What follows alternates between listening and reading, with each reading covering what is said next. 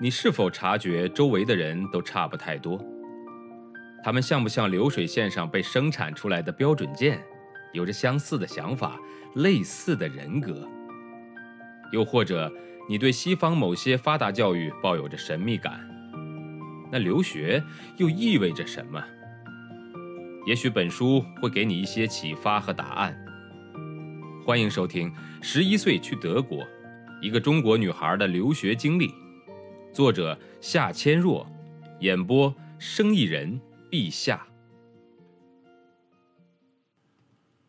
威姆先生带我参观了学校，告别的时候，他热情的和我一边握手一边说：“欢迎来到北京，欢迎你成为德国学校的新成员，希望你能很快适应这里的生活。”他就像一个地道的北京人在欢迎外地来客一样。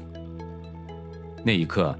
一股特别幸运的感觉涌上我的心头，脑子里突然出现了空白，我简直不敢相信，自己回到了中国，却能在北京生活的同时，又能继续上德国的学校。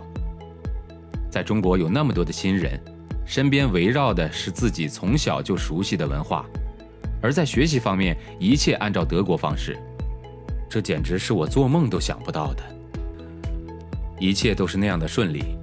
让我这个十六岁的女孩从心底感到生活的舒心畅快。那时的我哪里会想到，每一条生活的路上都有不平的地段和预见不到的障碍。由于正赶上放暑假，我第一次去北京德国学校时，没能怎么见到那里的老师和学生。这是一个什么样的学校呢？我的新同学会是什么样子呢？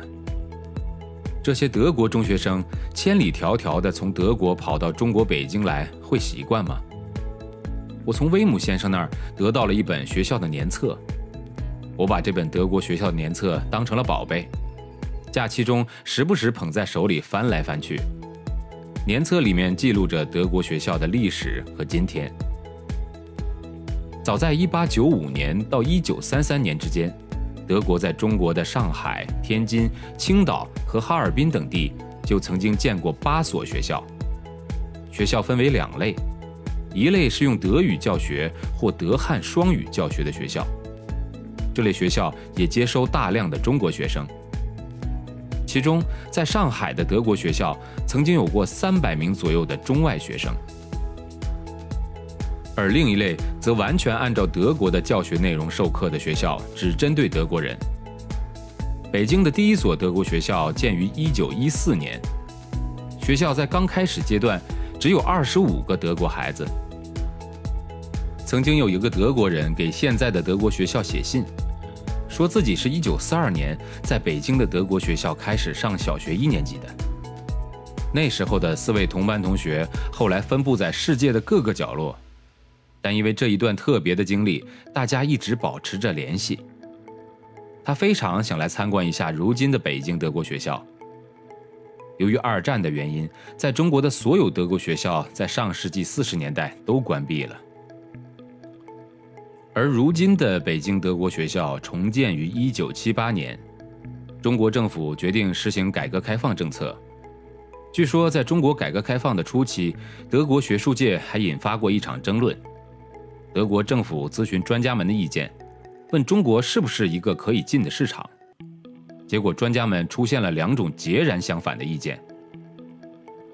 一部分人认为，中国还未从文化大革命的混乱状态中恢复出来，现在德国企业贸然进中国，很难进行正常的贸易活动。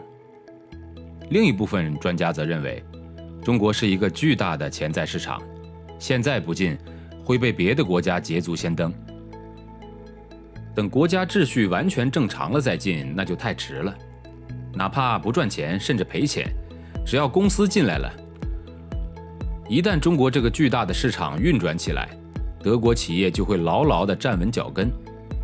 最后，德国政府听取了后一种意见，鼓励大企业先进中国。德国学校的不少学生都是这些大公司员工的子女。在别的国家办一些德国学校，主要是为了让短期随父母在外国生活的德国学生能够不间断地接受德国教育，并且可以随时再回到德国境内的教育体系中去。尽管在每个国家的重要城市都建立了一些走美国教育路线的国际学校，但是大量德国父母还是让孩子接受德国的教育。境外的德国学校成了德国文化的中心，把大量德国人凝聚在了一起。很多境外的学生通过德国学校在陌生的国家得到一部分正常的生活，也找到了故乡的归属感。不过，德国学校重建初期学生很少，只有十来个人，也没有正规的校舍。那时的德国学校在建国门外的外交公寓里面，德国大使馆提供了三套公寓。起初只有一套四个房间的公寓作为德国学校的校舍，后来换成了六个房间的公寓。另外两套公寓提供给学校的教职员工作为私人住房。因为当时学校教职员工只有两位，一位校长。和一位老师，自然科学课以及绘画课就在公寓的厨房进行。为了给十几个学生上体育课，学校还特别跟中国的有关方面商谈了很久，最后出很高的费用租用了北京工人体育馆的一个厅。